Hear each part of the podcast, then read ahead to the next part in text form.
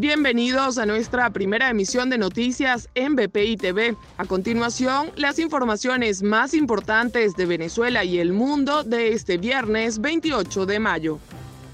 Canadá reafirmó su apoyo a la investigación que hace la Corte Penal Internacional sobre los delitos de lesa humanidad en Venezuela.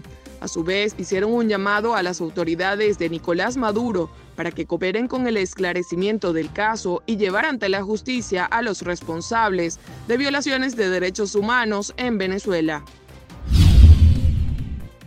Delsa Solórzano, diputada a la Asamblea Nacional de 2015, aseguró que la actitud de Tarek William Saab, fiscal general de Nicolás Maduro, denota preocupación ante la investigación que realiza la Corte Penal Internacional sobre los delitos de lesa humanidad.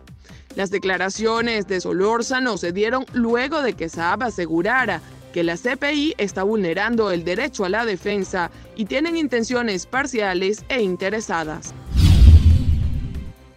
La administración de Nicolás Maduro negó las acusaciones del presidente de Guyana, Mohamed Ifrahán Ali, quien aseguró que Venezuela ha tratado de violar la independencia de su país en el juicio por la toma del Esequibo.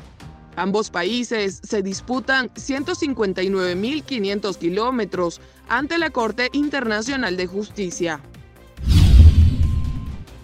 Stanley González, diputado a la Asamblea Nacional de 2015, afirmó que dentro de unas posibles negociaciones entre la administración de Nicolás Maduro y la oposición, se deben discutir el cómo mejorar el Consejo Nacional Electoral y también el planteamiento de nuevas elecciones en todos los niveles. A su vez, explicó que se debe hablar sobre soluciones políticas y humanitarias. Jorge Arreaza, canciller de Nicolás Maduro, enfatizó que la Unión Europea no debe formar parte del diálogo entre el oficialismo y la oposición. La reacción de Arreaza se dio luego de que el eurodiputado Javi López asegurara que la comunidad de países no aceptarán las condiciones ofrecidas por Maduro para iniciar un diálogo.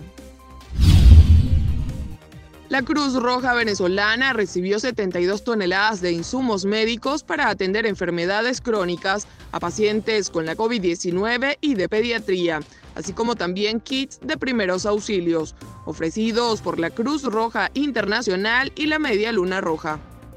Para el desarrollo de estas y otras informaciones, los invitamos a sintonizar nuestra señal en vivo y contenido on demand en bpitv.com o a través de Roku, Apple TV, Amazon Fire y nuestro canal en YouTube.